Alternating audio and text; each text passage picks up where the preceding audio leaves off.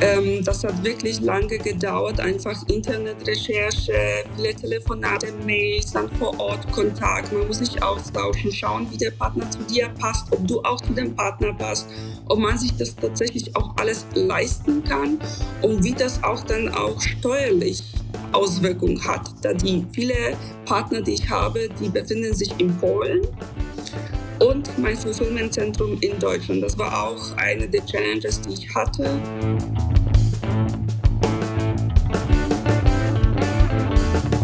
Ideencouch, der Podcast, der selbstständig macht, mit Dr. Jan Evers.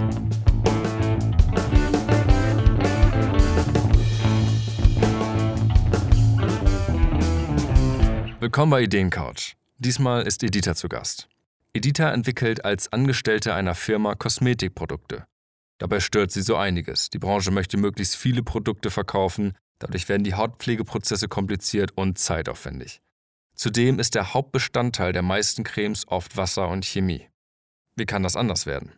Seit zwei Jahren entwickelt Edita nebenberuflich ihr eigenes Gesichtsserum auf Bambusbasis und hat auf dem Entrepreneurship Summit in Berlin im Oktober den Prototypen erfolgreich verkauft. Da lernte Jan sie kennen und hat sie eingeladen. Spannend ist, wie sie über viele Schlüsselpartner ganz alleine eine eigene Kosmetikfirma aufbaut. Über sich selbst sagt sie, ich bin gut im Produkt, vieles andere fehlt mir zur Unternehmerin. Sie überlegt jetzt unter anderem, Vertriebler einzustellen.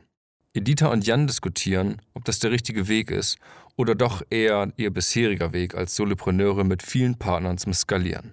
Auf geht's und viel Spaß dabei! Edita, herzlich willkommen auf der Ideencouch. Hallo Jan. Schön, dass du zumindest virtuell da bist. Ja, freue mich. Ja, wir reden heute über ein Produkt, von dem ich zugegebenermaßen nicht so viel Ahnung habe, aber du. Ähm, erzähl uns mal, was ist das Produkt, was du dabei bist zu entwickeln? Mhm, das Produkt ist schon eigentlich entwickelt. Es ist, sind Hautpflegeprodukte von der Hautpflegemarke Skin Meleon in Form von zwei Gesichtsserien. Ein für die morgige Hautpflegeroutine und ein für die nächtliche Hautpflegeroutine. Und beide Produkte basieren auf einem Wirkstoff, der nennt sich Bambushydrolat. Das ist ein nachhaltiger und wirkungsvoller Wirkstoff. Ähm, und so gestalten wir eine völlig neue Hautpflegeroutine, die vegan ist und super zeiteffizient, da man die ganze Hautpflegeroutine mit nur zwei Produkten abdeckt. Hautpflegeroutine ähm, kenne ich jetzt auch nicht so. Ich bin froh, wenn ich eine Creme benutze morgens und abends. Ich habe eben sogar noch mal auf die Marke geguckt, falls du mich danach fragst. Aber ähm, also was heißt Hautpflegeroutine? Hautpflegeroutine bedeutet alles, was du so morgens oder abends machst mit deiner Haut und dann reden wir von deinem Gesicht, also von Hautreinigung, Tönung, Serum benutzen, dann Creme, alles, was du deinem Gesicht pflegen möchtest. So, und jetzt ja ein bisschen die Frage, also Zielgruppe hast du ja im Geschäftsmodell ähm, geschrieben, sind Frauen ab 25 mit reifer und problematischer Haut mit Unreinheiten, Rötungen und Reizungen. Ja. Und Frauen, die sich wirkungsvolle und zeiteffiziente Hautpflegeprodukte wünschen und Frauen, deren, denen Nachhaltigkeit und bewusster Konsum wichtig ist. So, Richtig. verstanden? Lass uns mal in diese Branche mal einmal eintauchen. Ja, also anscheinend gibt es da ähm, Hautpflegeroutinen, die relativ aufwendig sind. Es gibt viele ähm, Mittel. Wir alle kennen das natürlich zumindest aus der Werbung irgendwie, ne? dass man, äh, wenn man irgendwelche Mittel nimmt, für immer jung und schön bleibt. Ähm, Faltin spricht ja immer davon, Branchenkonventionen zu erkennen und dagegen zu opponieren, um Aufmerksamkeit zu bekommen. Wenn ich es jetzt richtig verstehe, Edita, hast du in der Canvas geschrieben, ganz viele Kosmetikprodukte haben als Trägerstoff wirkungsloses destilliertes Wasser. Das ist doch eine Konvention, gegen die du aufbegehrst, oder? Richtig, das sind die konventionellen Kosmetikprodukte, die auf dem Markt sind und wir möchten genau nicht das machen, was immer gemacht worden ist. Wir, muss, wir möchten da die neue Wege gehen. Ja, super. Gegen welche anderen Konventionen ähm, der Kosmetikbranche, die du ja gut zu kennen scheinst, ähm, möchtest du ähm, ging angehen? Die andere sind, dass wir nicht mehr nach Hauttypen kategorisieren die Produkte, aber nach Saisonalität, also zu schauen, wie die Haut sich verhält, je nach Jahreszeiten. Und auch natürlich möchten wir die Hautpflegeroutinen so gut und zeiteffizient wie möglich zu gestalten. Deswegen möchten wir nur zwei Produkte als vollständige Hautpflegeroutine vorstellen. Ah, okay. Also es sind dann ja schon drei äh, Konventionen. Das hat, glaube ich, Kraft so, ne? Also mit den Jahreszeiten finde ich sogar sehr plausibel. Also eigentlich ist ja, wenn ich das äh, mit meinem Laienverständnis geht es ja immer eher so darum, was für ein Hauttyp man ist. Ist das besonders fettig oder irgendwie besonders porig oder sonst was? Und du sagst, das ist gar nicht das Wichtigste. Viel wichtiger ist die Jahreszeit. Richtig. Da Hauttypen sich nur äh, unterscheiden, je nachdem, wie ölig die Haut ist. Und wenn man das schon mit dem Produkt so gestalten kann, dass die Hautsebum reguliert werden, dann muss man nicht mehr daran kategorisieren. Und die Produkte für alle Hauttypen super geeignet sind, auch für sensible Haut. Und dann schaut man nur, wie die Hautbedürfnisse sind, je nach Jahreszeiten. Im Winter natürlich braucht man eine reichhaltige Hautpflegeroutine, da zum Beispiel super windig ist und man vom kalt nach warme kommt und noch Heizung hat und im Sommer natürlich die äh, Luftfeuchtigkeit viel höher ist, desto möchte man eher leichtere Hautpflegeprodukte benutzen. Ja, ja, genau. Und jetzt, also das Spiel wäre jetzt, du als David gegen die Branche zu gucken, was davon hat das Potenzial, dass ähm, das eine Aufmerksamkeit schafft, am besten verklagt werden, ja, weil du äh, die anderen äh, denen vorwirfst, sie machen, verkaufen ja nur Wasser für 50 Euro oder so. Ähm, na, das sind Konventionsbrüche, die können wir als äh, Gründer, Gründerinnen uns leisten, weil wir nicht irgendwie ein paar tausend Leute Gehälter bezahlen müssen, weil wir nicht irgendwie in allen Regalen seit Jahrhunderten immer das gleiche Produkt ausliefern. Wir können Konventionen brechen, die anderen nicht. Und das ist unsere Kraft, das ist unser Power. Richtig. Ja, okay. Vielleicht sag noch mal einmal was zu dem Wirkstoff Bambushydrolat. Mhm. Bambus ist, Hydrolat ist ein Wirkstoff, der man gewinnt von der Pflanze Bambus. Und das gewinnt man durch einen Destillationsprozess und das ist ein Nebenwir Nebenprodukt von ätherischen Ölen.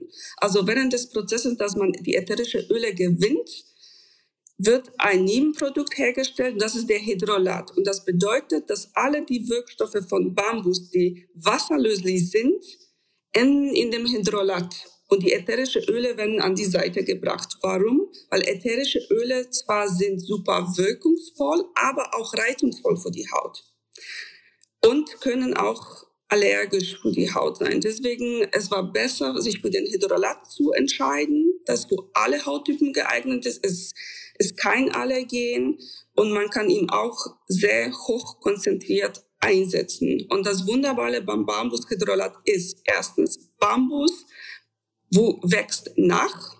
Also es ist super, eine super nachhaltige Pflanze und das wächst bis zu einem Meter am Tag. Wir ernten es in Europa, in Südfrankreich. Also hier auch der nachhaltige Aspekt. Es wird nicht aus Asien importiert.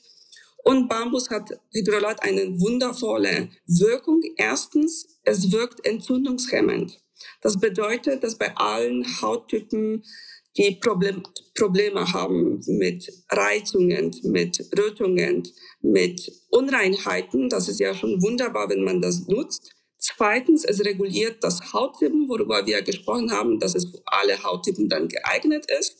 Und drittens, als Cherry on top sozusagen, es hat Anti-Aging, beziehungsweise heute sprechen wir von Slow-Aging Eigenschaften. Ja, super. Wir ernten Bambus in Südeuropa.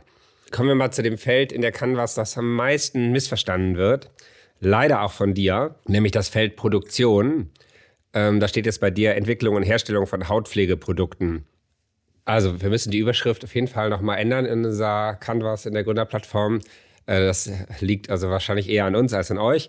Aber ähm, was wir mit Produktion meinen, ist, lass uns mal durchgehen, die verschiedenen Stationen, die passieren muss, damit das Produkt entsteht, verkauft wird, das Geld auf deinem Konto ist. Mhm. Also du hast jetzt, du bist jetzt bei, bei der Ernte des Bambuses, lass es dann ruhig da.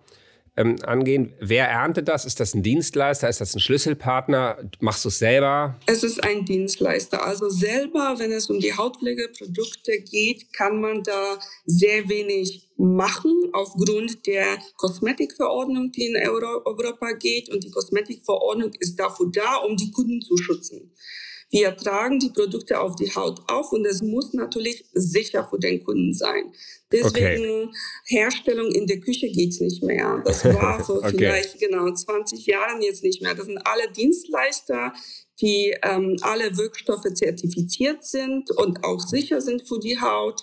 Wir haben uns einen ausgesucht mit einem Labor, mit dem ich zusammenarbeite, mit den Techniker und auch andere Wirkstoffe. Wir haben uns ausgesucht. Die Dokumente haben wir uns angeschaut, ob es alles stimmt, ob es auch sicher für die Haut ist. Am Ende, wenn die Formel entwickelt ist, wird eine Sicherheitsbewertung auch geschrieben, nicht von mir, auch von einem Sicherheitsbewerter um sicherzustellen, dass tatsächlich alle die Wirkstoffe, die wir eingekauft haben und alle die Prozeduren, die wir haben, um das Produkt herzustellen, sicher einfach für den Mensch sind. Gut, also ein Dienstleister ähm, erntet das Bambus, ähm, holt die Inhaltsstoffe raus, verkauft dir die Inhaltsstoffe oder gibt es jetzt den nächsten Dienstleister? Ich würde fast sagen, es sind fast wahrscheinlich Schlüsselpartner, weil wenn du so aufwendig ähm, überlegt hast, ähm, wer der Richtige ist, dann bindet man sich ja auch so. Ne? Das ist das, was wir ein bisschen als Schlüsselpartner äh, beschreiben. Das hast du ja in der Canvas auch äh, hervorragend ausgefüllt. Da kommen wir gleich nochmal zu. Aber jetzt gehen, gehen wir mal in dieser Reise weiter. Ähm, wer, wer stellt jetzt die Creme her?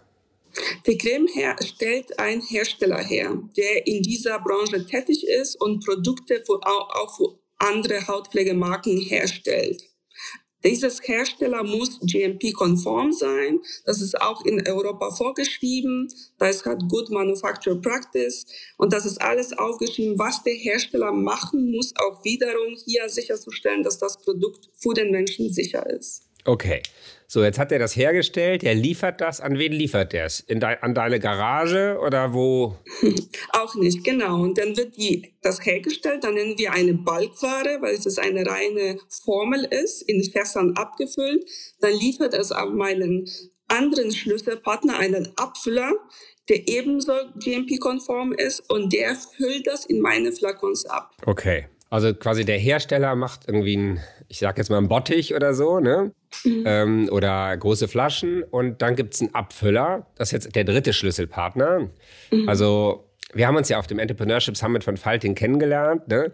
Und das ist ja äh, einer der großen Stärken. Hat Faltin ja schon vor 20 Jahren in seinem Buch Kopfsteck Kapital immer gesagt, wir sollten uns darauf konzentrieren, was wir am besten können und alles andere von Profis machen lassen. Und das ist ja wirklich, äh, du bist ja anscheinend eine richtige ähm, Jüngerin oder wie man das nennen soll.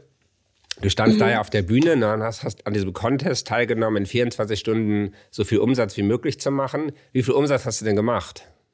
Ähm, am Ende des Tages waren das 1000 Euro brutto. Cool. Also auf einer Konferenz, für diejenigen, die noch nicht auf dem Summit waren, kann ich total empfehlen. Da gibt es ein paar äh, coole Sachen. Eine Sache ist, dass ungefähr Samstag nachmittags ähm, zehn Geschäftsideen auf die Bühne kommen. Jeder hat eine Minute, aber auch wirklich nur eine Minute, um seine, sein Produkt vorzustellen. Und dann beginnt die Challenge, 24 Stunden. Man muss möglichst viel ähm, Umsatz machen. Und äh, nachher wird dann derjenige gekrönt, der am meisten Umsatz gemacht hat. Genau. Ja. Gut, du hast 1000 Euro gemacht. Das finde ich wirklich stark. Ähm, auf einer Konferenz, okay, da sind 1000 Leute, aber sage jetzt mal, das Publikum ist jetzt nicht so total kosmetikaffin. Das stimmt, danke. Ja, das eine war natürlich der Umsatz. Das Wichtigste aber war für alle uns, die da waren, die zehn Finalisten, den Feedback zusammen von den Kunden. Und ich habe so viel da gelernt. Ich weiß auch jetzt, wo meine noch mehr vor dem Entrepreneurship Summit, wo meine Stärken jetzt liegen und auch die Schwächen. Ja, da gehen wir gleich nochmal rein. Jetzt machen wir nochmal die Produktion zu Ende. Also wir hatten den dritten Schlüsselpartner, der füllt jetzt ab. Ja. In, in, lass uns mal, sag mal bildhaft, wie sieht das aus, wo der das rein abfüllt? Er füllt diese Balkware in seine Fässer ab und da gibt es noch eine Maschine, die das in die Flächen abfüllt, automatisch. Und dann die Menschen, die die Maschine bedienen, ähm, machen die Flasche zu per Hand und werden dann die Infallschachteln einschachteln. Also da muss noch Konfektionierung stattfinden, die Flasche muss noch etikettiert werden mit der Charge und ähm, mit Datum, mit der Halshalsdatum. Super, okay. Das ist jetzt also ähm, der dritte Schlüsselpartner. Was passiert jetzt? Wenn es hergestellt ist, wird es ähm, transportiert zu meinem Lager, mit einem Fulfillment-Zentrum, das ist der vierte Schlüsselpartner. Sein Fulfillment-Zentrum ist mit meinem Online-Shop verbunden, so dass wenn die Bestellungen zukünftig reinkommen, das auch reibungslos ablaufen kann. Er bekommt die Bestellungen, er sieht das ein und er verpackt das und schickt an den Kunden raus. Super. Und jetzt, wie kommt das Geld auf dein Konto? Das Geld kommt durch meinen Online-Shop rein. Ich habe zwei unterschiedliche äh, Payments-Methoden eingebunden in das Shop. Einmal ist von Shopify, von dem Shop-Provider, das ich habe. Es heißt Shopify Payments, also Kreditkarte, Überweisung, plus dazu Pay PayPal. Gut, also fünf Schlüsselpartner, wenn wir jetzt mal sagen, der Online-Betreiber Shopify das ist vielleicht eher ein Dienstleister als ein Schlüsselpartner, ne, weil den kann man auswechseln. Macht keinen Spaß, sowas auszuwechseln, aber geht. Ne, ist, keine Ahnung, 24, 48 Stunden braucht man dafür. Bei den anderen hast du wahrscheinlich lange gesucht. Wie hast du die gefunden? Super lang. Also ich bin in der Beauty-Branche schon seit Jahren tätig und ich arbeite immer noch für jemanden, um mich irgendwie finanzieren zu können. Und somit, ich kenne viele Hersteller. Nichtsdestotrotz ähm, das hat wirklich lange gedauert, einfach Internetrecherche, viele Telefonate, Mails, dann vor Ort Kontakt. Man muss sich austauschen, schauen, wie der Partner zu dir passt, ob du auch zu dem Partner passt, ob man sich das tatsächlich auch alles leisten kann und wie das auch dann auch steuerlich Auswirkungen hat, da die viele Partner, die ich habe, die befinden sich in Polen und mein Fulfillment-Zentrum in Deutschland. Das war auch eine der Challenges, die ich hatte aber jetzt ist es schon über die Bühne. Super. Ja, also erstmal Wahnsinnskompliment, nebenberuflich sowas auf die Beine zu stellen. Ich finde, du hast es echt total modern gemacht. Ne? Das, ist, das ist modernes Gründen. Äh, man geht, äh, guckt sich eine Branche an, von der man Ahnung hat oder die einen provoziert oder so oder beides. Ähm, überlegt, wo ist da ähm, das Tabu, geht gegen vor, sucht sich Schlüsselpartner, komponiert die, die Dienstleistung aus verschiedenen Schlüsselpartnern und macht das, was man am besten kann. Und das ist bei dir, hast du eben im Vorgespräch gesagt, ähm, also du verstehst einfach ganz viel von dem Produkt, von der Komposition des Produktes und hast versucht, alles andere auszusourcen. Also das ist wirklich äh, toll, wie weit du da gekommen bist. Und ähm, du, es gibt es, es gibt Skin Melon, es gibt, gibt es den Online-Shop? Den Online-Shop gibt es, obwohl es ist noch nicht freigegeben. Wieso nicht? Es ist noch nicht freigegeben, weil die Produkte müssen noch erstmal ähm, eintreffen am Lager. Und das habe ich noch nicht tatsächlich geschafft. Die werden aber innerhalb von ein, zwei Wochen schon am Lager da sein. Okay, da haben wir ein gutes Timing hier. Also du hattest quasi für den Summit ähm, eine, eine Probemenge da, so verstehe ich es. Hast ja. das da verkauft, hast das Feedback gekriegt. Ähm, lass noch mal kurz da reingehen, was, was da an, so an Feedback kam, wo du sagst, irgendwie, das ist, war jetzt nicht wichtig für mich. Und was kam an Feedback, wo du sagtest, ah, das nehme ich ernst, da verändere ich vielleicht was? Also ich muss sagen, egal welches Feedback, es war alle wichtig für mich, auch das schlechte oder der gute Feedback ist immer wichtig. Das war wirklich super. Bitte gerne immer an mich immer schreiben, anrufen. Ich nehme wirklich gerne alles, was ähm, Leute zu sagen haben. Das Gute war, viele waren von der Formel begeistert. Wenn die die ausprobiert haben auf der Hand, haben die tatsächlich gemerkt, okay, das fühlt sich gut an, das zieht schnell ein, das gefällt mir. Auch natürlich die Verpackung, dass es aus Glas ist, dass es nachhaltig ist und dass man nur ein Produkt benötigt, vor zwei, drei Monaten. Es war auch super, weil am Ende zwei, drei Monaten entsorgt man nur eine Glasflasche beziehungsweise zwei, weil ein Produkt für morgen, ein für Nacht statt zehn Produkten, die man normalerweise hat. Das war das gute Feedback. Das weniger gute Feedback, die Kritik war das Marketing. Ich spreche sehr viel über Bambushydrolat, was für Leute einfach nicht verständlich war, was das war.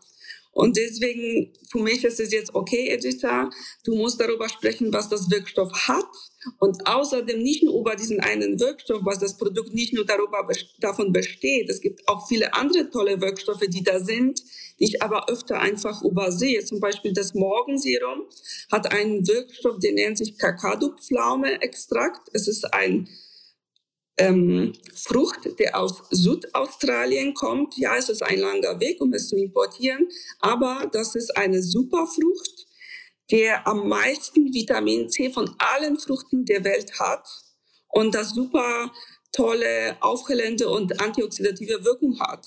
Ja, toll. Ja, wenn du davon erzählst, finde ich, kommt da richtig Leidenschaft drüber. ähm, ich verstehe aber auch, es natürlich passiert schnell, wenn man sich so sehr reingebohrt hat in ein Produkt, dann wird man irgendwie, ich nenne es jetzt mal Fachidiot, Idiotin.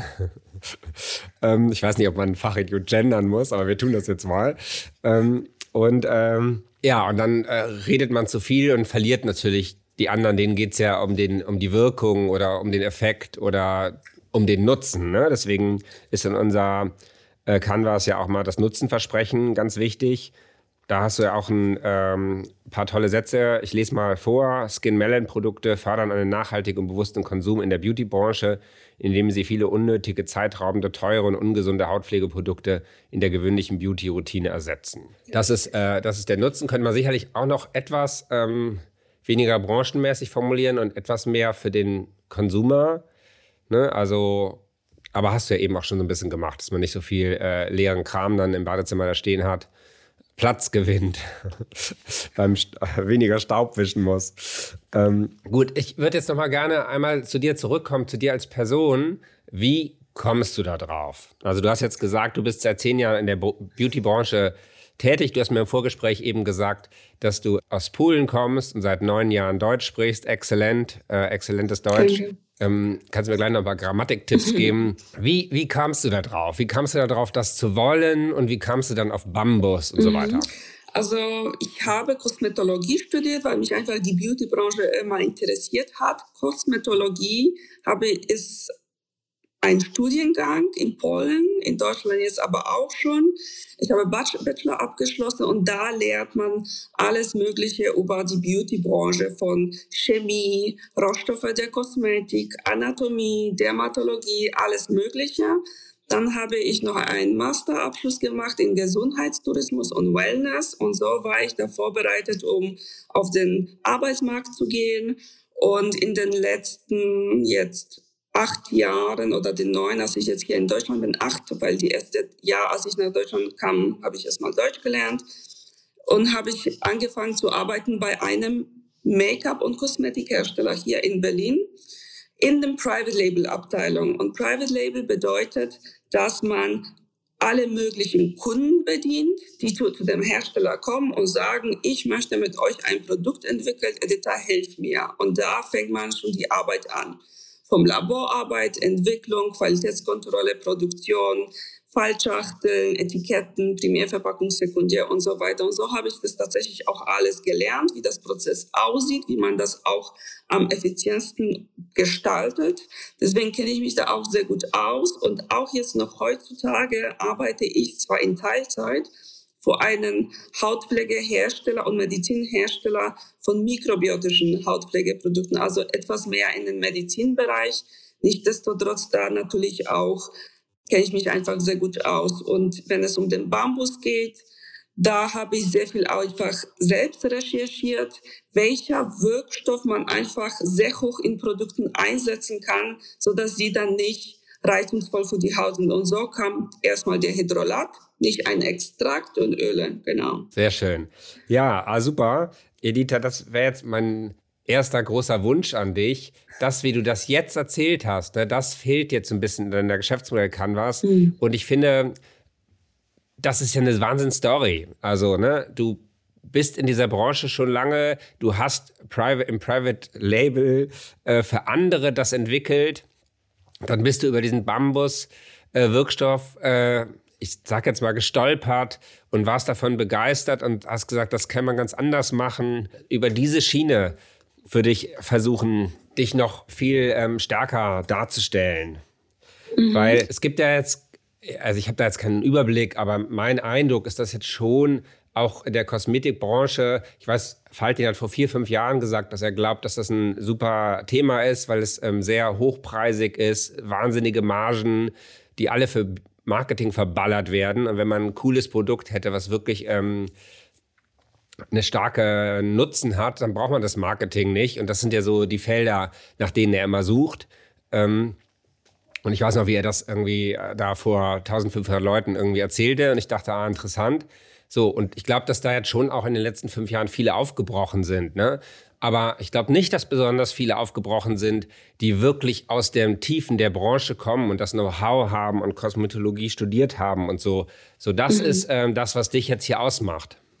Ja, da hast du tatsächlich recht. Das war auch der Feedback, dass ich mehr auch über mich reden sollte. Das fällt mir aber schwer. Ich weiß nicht, ob das allen Frauen so schwer fällt, einfach über sich zu reden. Und vieles für mich ist natürlich auch selbstverständlich, dass ich weiß, was auch eigentlich nicht selbstverständlich für anderen ist. Da muss ich auch über hinauswachsen. Okay, da vielleicht ein kleiner Werbespoiler an der Stelle. Ähm, ich äh, bin ja auch äh, in der Gründerplattform aktiv und wir haben gerade ein, Sponsoring ähm, uns entschieden für Create F, eine ähm, Staffel, wo es darum geht, dass äh, Frauen bei der Gründung ähm, unterstützt werden, aber auch ähm, begleitet werden, dass sie vor die Kamera, ich sage jetzt mal, gezerrt werden ähm, und ähm, so ein bisschen eben so ein Fernsehformat, was dann auf YouTube läuft, ähm, über so einen Gründungsprozess. So, vielleicht wäre das was. Also es läuft jetzt im November die Bewerbungsphase. Ja, da musst du dann wirst du trainiert darauf, über dich zu reden, äh, zu, ich sage jetzt mal zu performen auf der Bühne, ist alles eine Übungssache. Ich fände es toll, wenn ich das mitmachen könnte. Ich habe mir das schon eigentlich angeschaut. Leider, ähm, da steht, dass es für Frauen ist, die noch nicht gegründet haben. Und ich habe schon gegründet die Firma im April letztes Jahres, weil die Entwicklung so lange gedauert hat und stehe ich kurz vor dem Launch. Ich habe okay. mich da mit der Gründerplattform ausgetauscht und die meinten, Edita, leider, da bist du schon zu weit. Okay, ja. Gut, das ist natürlich schade. Also weil ja. eigentlich die, der Prozess, in dem du jetzt bist, nämlich den Markteintritt und so, der ist natürlich super spannend. Dann lass uns noch mal darauf kommen. Du hast irgendwie eben schon mal kurz gesagt, Stärken und Schwächen. Was, was findest du denn, was deine Stärken und Schwächen sind? Die Stärke ist definitiv das Produkt und das Wissen um kurz gesagt. Und die Schwächen ist alles, was kommt, nachdem das Produkt hergestellt ist und eingelagert ist. Ich kenne mich nicht mit D2C-Branche sehr gut aus. Ich habe mein ganzes Leben in B2B gearbeitet. Und äh, da brauche ich definitiv Unterstützung. Also erstens Kundenakquise, dass die Kunden auch die Produkte einfach bekommen, weil ich bin wirklich stark davon überzeugt, wenn Kunden mein Produkt bekommen und ausprobieren, die werden davon begeistert und die werden das Produkt erstmal nicht nur kaufen, aber auch nachkaufen. Und deswegen, das sind definitiv meine Schwächen. Okay, also ich meine, ganz viel hast du ja tatsächlich an Schlüsselpartner ausgelagert, ne? Das, ähm, du hast ja eben sogar über steuerliche Themen schon geredet, also selbst da bist du drin. Also das ist ja irgendwie der Vorteil. Also du bist ja eine Solopreneurin an der Stelle, mhm. ne, das äh, ich auch eindrucksvoll finde. Ähm, hatten wir hier in der Ideencouch auch mal äh, eine Folge mit ähm, Ehrenfried Konter-Gromberg, der irgendwie ein tolles Buch über Solopreneurship geschrieben hat und da auch ähm, wirklich äh, tolle ähm, Messages hat. Aber ja, Kundenakquise, D2C, hast du natürlich völlig recht, das ist eine ganz eigene Welt. Da ist natürlich die Frage, ob es da nicht auch einen Schlüsselpartner für dich gibt.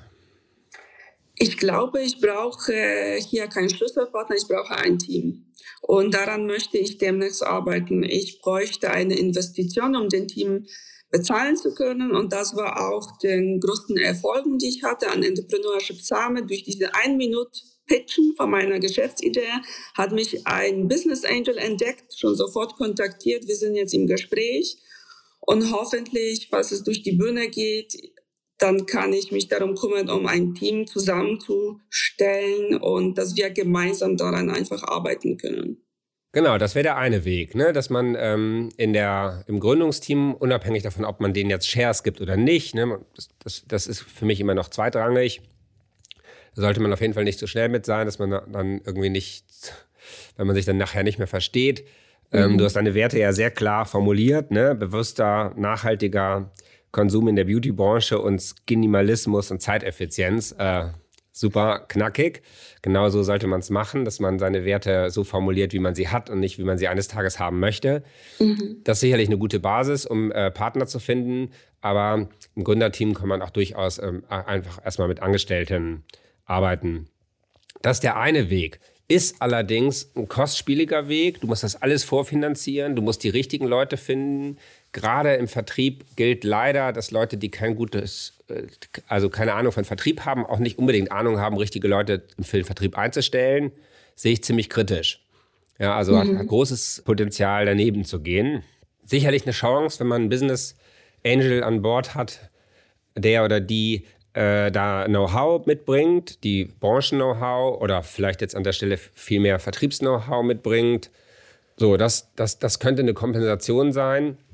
Ich sage jetzt mal, das Gegenteil wäre, dass man sagt, ich suche mir einen Schlüsselpartner, also entweder einen strategischen Partner, der mein Produkt in sein Portfolio aufnimmt. Zu wem könnte das passen? Ja, und da gehe ich jetzt als Branchenfremder mal so richtig schön, stolper ich mal naiv rein. Vielleicht passt zu, zu, zu einer Zeitschrift, die das als erstmal, dass du erstmal White Label reingehst. Das ist eine Zeitschrift, die diese Story immer wieder erzählt, ihren Leserinnen, ähm, dass die dein Produkt in den Markt bringt. Und dann gibt es eben den Online-Shop zweimal und einmal als White Label von der Zeitschrift XY. Ein Weg. Oder du guckst, wer, wo gibt es eine große Deckung zu der Zielgruppe, die du willst und wer hat diese Zielgruppe schon? Und die vielleicht was anderes verkaufen und wo ähm, ein Hautpflegeprodukt eine sinnvolle Ergänzung wäre.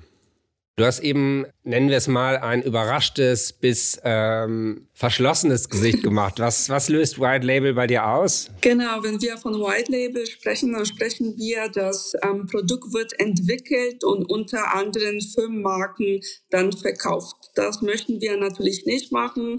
Wir haben das Produkt zwei Jahre, fast zwei Jahre entwickelt. Deswegen möchten wir definitiv mit unserer Brand Skin Melon auf den Markt gehen, gerne auch Kooperationspartner dazu holen, jedoch nicht als Private Label oder White Label mm. verkaufen. Ja, ja, korrekt. Vielleicht verstehst du einfach mehr von BWL als ich. Also wahrscheinlich ist dein White Label Begriff sogar der üblichere. Ähm, ich, bei mir ist es so, der ist so ein bisschen verschwommen. Vielleicht um meine Ehre zu retten, würde ich sagen, ist der modernere White Label Begriff, wo es gar nicht mehr so white ist. Ne? Aber lass uns das ruhig Kooperation nennen. Also eine Kooperation zu suchen, wo der andere, der die Reichweite hat, der die Marke hat, dem bietest du die Bühne. Richtig. Ne? Ähm, und du lieferst aber ähm, all dieses Know-how in einem tollen Produkt. Und da wäre halt die Frage, zu wem könnte sowas passen? Ja, also und Vielleicht kann man auch mit, mit dem Bambus arbeiten so. Definitiv, das ist eine tolle Idee. Da musste ich mir definitiv sehr viel Gedanken machen. Vielleicht wären Influencer ein guter Start. Da musste man sich sehr viel Gedanken machen. Ja, da geht ja richtig was. Ne? Also es gibt jetzt ja ganz viele InfluencerInnen, die eigene ähm, Produkte rausbringen, die mit Sicherheit nicht eigene Produkte sind. Ja, ja. also ist jetzt böse gesagt, aber äh, sorry, das glaube ich einfach nicht. Äh, sondern das ist, ähm, glaube ich, ganz oft ähm, sind das Kooperationen. Und da bräuchtest du, müsstest du dann halt nicht ganz so wide sein. Ne? Also Influencer steht dann groß drauf und klein steht dann drauf, äh, powered by Skin Melon oder so, ne? Genau, da könnte man machen zum Beispiel Skin Melon, powered by den Influencer und dann noch powered by Jan. äh, ich glaube, äh, ich helfe euch da nicht, aber, ähm, aber nette Idee. Also, ich gucke jetzt gerade mit meinen Kindern ähm, Seven vs. Wild, so ein YouTube-Format, äh, wo ähm, in der ersten Staffel, äh, ich glaube, sieben Männer in Schweden auf einsamen Inseln ausgesetzt wurden. In der zweiten Staffel sind es ähm, zwei Frauen und fünf Männer. Und eine von den Frauen, hat mein Sohn erzählt, ist eine ähm, Beauty-Influencerin ähm, mhm. Nova heißt sie. Und mhm. ähm, also jetzt vorgestern Abend ähm, hat sie gerade aus Bambus äh, einen Flitzebogen gebaut und ich glaube auch ihr Bett gebaut. Also vielleicht ist das ja der richtige Partner. Also schreib das sie mal an und frag mal, ob sie, ob sie nicht Lust hat, aus Bambus noch was anderes zu machen. Ja, super. Vielen Dank. Definitiv. Da werde ich mir das aufschreiben und sie anschreiben. Und die zweite Influencerin ist so eine Survival-Influencerin. Ähm, der Namen weiß ich jetzt nicht, aber vielleicht passt das auch. Also Hauptsache Reichweite, ne? genau. Und irgendwie nur zwei Cremes passt auch gut zu der Sendung, weil man darf ja nur sieben äh, Artikel mitnehmen, um zu überleben. Also von daher, zehn Artikel, zehn Kosmetikartikel wären ja schon mal falsch. Also es ist eine gute Story. vielleicht, vielleicht, vielleicht geht da was. Also das müsste man mal suchen. Du bist ja am Dienstag auf dem Labor X. Da können wir mal mit dem Publikum äh, gucken, was könnten hier Schlüsselpartner sein Wer könnte ein White-Label-Partner sein? Wer könnte jemand sein, der einen Online-Shop hat, wo das gut reinpasst, ähm, der die, die, Zielgruppe schon hat? Hast du mal mit so jemand wie Avocado Store oder so gesprochen? Ich habe noch nicht gesprochen. Ich habe tatsächlich daran nachgedacht, so einen Kooperationspartner zu finden, soweit wie ähm, Online-Shops wie Nische Beauty wo man die Produkte aber einstellen kann. Also es ist nicht richtig ein richtiger Kooperationspartner, es wäre nur eine Online-Shop-Plattform, aber da bin ich noch zu unbekannt. Da musste ich tatsächlich D2C erstmal ausbauen, um da reinzukommen. Aber so wie du das sagst, ja, das ist tatsächlich super interessant. Daran habe ich nicht nachgedacht. Aber ich werde mir definitiv noch Gedanken darüber machen. Genau, also es ist super, hast du gerade schon genau richtig analysiert auch bei Avocado Store, also bei diesen Marktplätzen, muss man Angst seine eigene Bekanntheit mitbringen. Ne? Genau. Da kann man jetzt, hat man vielleicht den Vorteil, dass man in der Kategorie nachhaltige Hautpflegeprodukte, wenn die Leute dann da draufklicken, dass dann da irgendwie fünf, sechs, sieben sind und dann kann man da mitschwimmen auf dem, auf dem Traffic und dann hat man vielleicht Neugierige, so. Aber wenn es zu viele Mitbewerber gibt, die dann schon längst da gelistet sind, dann geht das auch nicht. Genau. Ne? Also von daher macht man sich natürlich da attraktiv. Entweder damit, dass man wahnsinnig viel Marge weggibt, da können wir gleich nochmal drüber reden, oder dass man erstmal eine gewisse Bekanntheit aufbaut. So, und das kann man vielleicht eben äh, mit Schlüsselpartnern machen. Vielleicht gibt es noch irgendeinen Hersteller, also dass man mal durchgeht, was für Hersteller stellen Dinge her, wo, wo ein Gesichtspflegeprodukt für 25 äh, plus Frauen gut zu passen würde. Was, dass man da einfach mal in bestimmte Läden geht und, mit, und durchgeht und guckt, was könnte ja. das sein? Und die dann vielleicht ein sehr nischiges Produkt haben und ein Interesse daran haben, ein anderes nischiges Produkt daneben zu setzen, wo man mhm. sich dann die mhm. Marge einfach teilt. Wie ist denn deine Marge? Also für was, für was willst du es verkaufen? Was ist der Herstellungs, was sind die Herstellungskosten? Also Verkaufspreis ist 47,85 Euro. das nenne ich meine Antwort, ja. genau. Für ein Serum. Äh, wenn man das zusammenrechnet, was man normalerweise benutzt in der Hautpflegeroutine und man nur auf die zwei Produkte kommt, ich habe das zusammengerechnet mit einem Konkurrenzprodukt, dann die Kosten sinken um 50 Prozent, obwohl das Produkt so teuer ist. Das wird die nächste Hürde für mich sein, um den Kunden das erklären zu können, weil die Kunden sehen Produkte für 10 Euro auf dem Regal und denken sich, okay, das nehme ich, statt ein Produkt, der viel teurer ist. Aber dann kauft man 15 Produkte von den günstigeren und dann am Ende gibt man eh viel mehr aus. So, das ist von diesem nachhaltigen, bewussten Konsum, worüber wir gesprochen haben. Ähm, wie viel das kostet in der Herstellung, das ist eine richtig gute Frage. Da bin ich noch dabei, das zu kalkulieren. Bin ich noch nicht so weit. Ich weiß nur die einzelnen Schritte, wie viel es kostet. Und weil wir haben erstmal vorgekauft Primärverpackung viel mehr, als wir abfüllen, aufgrund der höheren Mindestbestellmengen. Und auch wir füllen viel weniger ab, als normalerweise man das abfüllen müsste, um auf den Preis zu kommen. Also das ist super jetzt erstmal kompliziert, ist noch nicht geradlinig. Ja, klassischer Konflikt, ne? Economies of Scale. Ähm, hatten wir gerade auch jetzt im letzten Ideen-Couch-Podcast, da ging es um ökologische ähm, Sportklamotten. Ähm, auch mhm. da war natürlich, umso mehr du bestellst, umso günstiger wird's.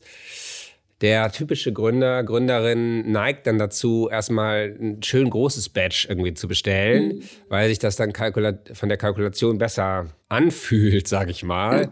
Meistens ähm, ein Fehler, weil man natürlich noch in einer harten Lernphase ist. Und dann hat man nachher die Garage voll mit Produkten, die günstig waren. Ja? Ähm, von daher finde ich jetzt gut, dass du einfach sagst, okay, die Verpackung, da habe ich jetzt ein größeres Batch von genommen. Aber ähm, ich habe jetzt erstmal eine kleine Menge ähm, abgefüllt. Wie klein darfst du denn da gehen? Also was, was, was wird dir denn geliefert? Ich darf 50 Kilo Balkware bestellen und das darf ich dann abfüllen, in welche Verpackung ich möchte. Und das hat erstmal eine MHD-Datum, weil es einfach total neu ist auf dem Markt, keiner noch hat und keine Erfahrungswerte gibt. Und nach zwei, drei Jahren, wenn wir einen Langzeitstabilitätstest machen, dürfen wir darüber nachdenken, ob wir die MHD dann verlängern. Ich würde jetzt mal kurz sagen, who cares? Ne?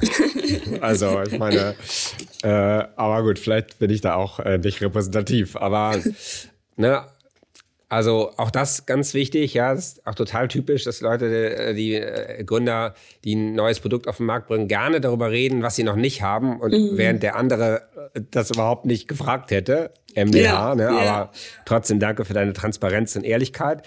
Also ich finde es genau richtig, dass du jetzt in kleinen Stückzahlen vorangehst, selbst wenn du dann erstmal noch keine Marge machst. Das ist die Freiheit, die du als Nebenberuflerin hast. Ja, du bist jetzt nicht abhängig, du musst nicht das Risiko gehen, ein großes Batch, weil du davon leben musst. Das geht meistens sowieso schief, mhm. sondern irgendwie gehst in kleinen Schritten voran.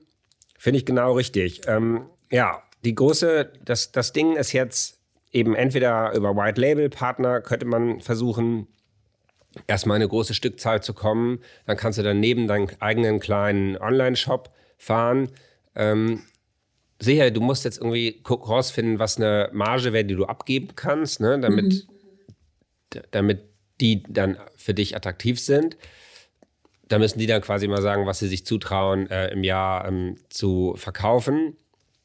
Und auf der Basis musst du es dann mal durchrechnen. Oder du rechnest einfach mal, wenn du 1000 im Jahr verkaufst, 10.000 im Jahr verkaufst, und guckst mal, was das dann irgendwie, was da an Marge überbleibt ja, und dann keep it simple, einfach die Hälfte deinem Schlüsselpartner ähm, geben ähm, im White Label Bereich und dann erstmal äh, so vortasten. Genau, so ist es auch. Also die Marge Anfang ist sie kaum da, wenn man das alles nachrechnet, aber hoffentlich später, wenn man dann mehr abfüllt, dann ist ich ähm, dann. Genau, das musst du, glaube ich, in der Kalkulation. Also es gibt ja die wildesten Wege, einen Preis zu kalkulieren. Aber hier würde ich jetzt sagen, äh, sonst, ist das, sonst sind es eine Variable mit zu viel Unbekannten. Du musst einfach mal davon ausgehen, du hättest jetzt einen Partner, der würde unter Skin Melon powered by Brigitte oder Brigitte Skin Melon oder so, der würde jetzt äh, 1000 oder 10.000 oder so absetzen in seinem eigenen Online-Bereich. Und dann musst du mal gucken, was da an Marge kommt, damit du was anbieten kannst. Ja, ne? ja. Sonst, also nur fürs Image machen das wahrscheinlich die wenigsten. Ähm, kann auch kann auch mal passieren. Und die andere Möglichkeit, also der andere geistige Weg, den wir nochmal gehen müssten, aber da läuft jetzt unsere Zeit aus. Also jetzt, du hast ja einen Online-Shop, da läuft alles automatisch. Was gibt es für Möglichkeiten, Aufmerksamkeit darauf zu kriegen? Ich finde immer super schön, ähm, ich zitiere jetzt nochmal Herrn Faltin, der nennt das mal Aufmerksamkeitsmarketing. Und er sagt, das Beste wäre, wenn du verklagt wirst. David gegen Goliath, also die Medien lieben es. Also mhm. wenn du jetzt verklagt werden würdest mhm. von irgendjemandem, weil du irgendwie aggressiv wirbst, da ist Wasser drin. Wollt ihr mhm. wirklich 50 Euro für Wasser bezahlen? So, ne? Also, dass du ein bisschen was von den, den Slogans, die du gerade emotional so rübergebracht hast, den Tabus, die du brichst, einfach mal guckst, ob du da nicht hart dran gehst und wartest, dass dich jemand verklagt. ähm, bessere Werbung gibt es gar nicht. Äh, und wenn das ein Konzern ist, dann, äh, wenn die merken, dass die Medien gegen äh, für dich sind, dann irgendwie kneifen die sowieso dann irgendwann. Ein Weg. Ähm, was könnte es sonst für Wege geben? Ne? Wie könnte man Aufmerksamkeit äh, kriegen? So. Also es, ich habe jetzt zwei Kampagnen schon geplant, soweit ich mich da auskenne. Es gibt sowas wie Beauty Box Subscriptions. Ähm, in Deutschland und wir haben jetzt zwei sichergestellt, eine für Dezember und das zweite Januar, Februar, März. Das bedeutet, dass Kunden bekommen so eine Beauty-Boxes mit unterschiedlichen Beauty-Produkten und da werden auch zwei unsere Reisegrößen. Und so kommen die erstmal die Aufmerksamkeit auf diesen Kunden. Und da sind circa etwas über 3000 Leute dabei Super, super. Genau. Das ist eine gute Idee. Wäre ich jetzt nicht dafür gekommen. Super Idee. Äh, wahrscheinlich brutal kalkuliert. Ne? Kriegst du überhaupt Geld dafür oder musst du das das ist kostenlos zugestellt. Ah. Genau, man bekommt dafür Marketing. Ja, aber wenn jetzt, wenn du ein Beautybox-Hersteller wärst, hätte ich dir das auch so vorgeschlagen. aber das ist jetzt natürlich, wenn man auf der anderen Seite sitzt, nicht so schön. Ja. Okay, aber glaube ich, ist auf jeden Fall sehr zielgenau. Du wirst dann sehr genau, sehr schnell merken, ob die äh, in deinen Online-Shop kommen. Meine Sorge wäre so ein bisschen, dass irgendwie viele, die solche Boxen haben, dann doch nur die Hälfte der Produkte benutzen und dann irgendwie, weil ja dauernd was Neues kommt, ist, ist der Wettbewerb sehr hoch und so, also Wahnsinns Streuverluste. Also ohne, äh, ich bin jetzt mal so mutig und sage, also ich würde mal sagen, wenn von den 3000 nachher 100 bei dir was bestellen, wäre es echt ein gutes Ergebnis. Das wäre echt gut. Ja, aber das ist ein Anfang, das wäre ein Anfang. Ja. So, auf jeden Fall ist gut, das mal auszuprobieren. Sonst noch Ideen, wie du Aufmerksamkeit erreichen könntest? Ich arbeite jetzt auch mit zwei Studenten aus Berlin, die ein kleines Video für mich zusammenschneiden sollten und dann den ersten USP bringen sollten, um zu zeigen, dass man keine zehn Produkte in der Hautpflegeroutine braucht, aber nur zwei. Und dann schauen wir es an, wie es aussieht und dann werden wir es auf allen Social Media Kanälen und auch auf unserem Webshop ausstrahlen. Genau, wie man auf Social Media auch verkauft, nicht nur umsonst Bilder baut. Ähm, das wollen wir dann auch beim Labo X äh, durchsprechen. Da haben wir uns einen Experten für geholt. Ich verstehe da leider nicht genug von. Worauf, worüber ich nochmal reden würde, PR, klassische PR. Mhm. Ja, vielleicht ist das Thema ja stark genug. Also da könnte jetzt sogar dieses, ähm, dieses Wirkstoff-Know-how spannend sein. Also eine Presseerklärung zu basteln, in der es wirklich um Bambuswirkstoffe geht, in der wirklich diese irre Story erzählt wird, in der es Fotos gibt von, von der, von in Südfrankreich, der Bambusernte. Also da mal zu gucken, vielleicht einen Freelancer, Freelancerin zu finden, die wirklich was von PR versteht und die versucht, ähm, mal mit zwei, drei verschiedenen Richtungen dich in die Medien zu kriegen. Daran habe ich auch schon gearbeitet. Ich kenne eine, beziehungsweise jemanden, der eine richtig gute kennt, auch die in Beauty-Branche da unterwegs ist. Und ähm, da warte ich erstmal auf den Kontakt. Genau, es ist schon gut, dass da jemand vernetzt ist, dass der weiß, was für Stories da gehen. Ja. Sicherlich in verschiedenen Medien. Ich hatte mal einen Kunden, ähm, die haben ein super cooles Zelt gebaut äh, die, bei denen hat das dann so gut funktioniert, dass das die Tragik war, dass dann äh, es Fotos von ihrem Zelt in wahnsinnig viel Zeitschriften gab, mhm. bevor ihr Online-Shop live war. Mhm. Aber trotzdem war, war, das der Start eines äh, erfolgreichen Unternehmens. Also manche Sachen funktionieren. Ja, ganz oft funktioniert PR nicht, ganz oft ist es rausgeschmissenes Geld. Das, da muss man einfach jemanden, einen Sparing-Partner haben, der ihm das ehrlich und offen sagt. Dann mal ausprobieren mit zwei, drei Presseerklärungen mit dem super genauen, zielgenauen Verteiler, mit ein bisschen Nachtelefonieren. Ja. ja. Gut, also, Edita, ich finde, du hast wahnsinnig viel richtig gemacht. Ich bin begeistert. Ähm, jetzt gilt es darum, die nächsten Schritte richtig zu machen. Deine Selbstkritik ähm, ist da richtig. Ähm, die Konsequenz daran, dass du nicht viel Vertriebserfahrung und ähm, D2C-Erfahrung und so weiter hast, über die müssen wir nochmal diskutieren. Ähm, wir haben jetzt ein bisschen das angerissen, wir sind ein bisschen die ersten Schritte gegangen. Nutze das als Brainstorm, versuch jetzt da zu profitieren. Die, die Crowd bei Labo X wird dir auch nochmal helfen. Und dann schauen wir mal. Also ich drücke ja, die Daumen, super Start. Ja, vielen Dank, Jan. Also es hat wirklich, wirklich viel Spaß gemacht. Du bist ein toller Gesprächspartner, hat mich sehr gefreut. Dankeschön. Der Ideencoach Podcast ist eine Produktion der Everest GmbH und Partner von LabOX Hamburg. Wenn euch Ideencoach gefällt, abonniert uns gern und lasst eine Bewertung da. Redaktion Gesa Holz. Technische Bearbeitung Erik Uhlendorf.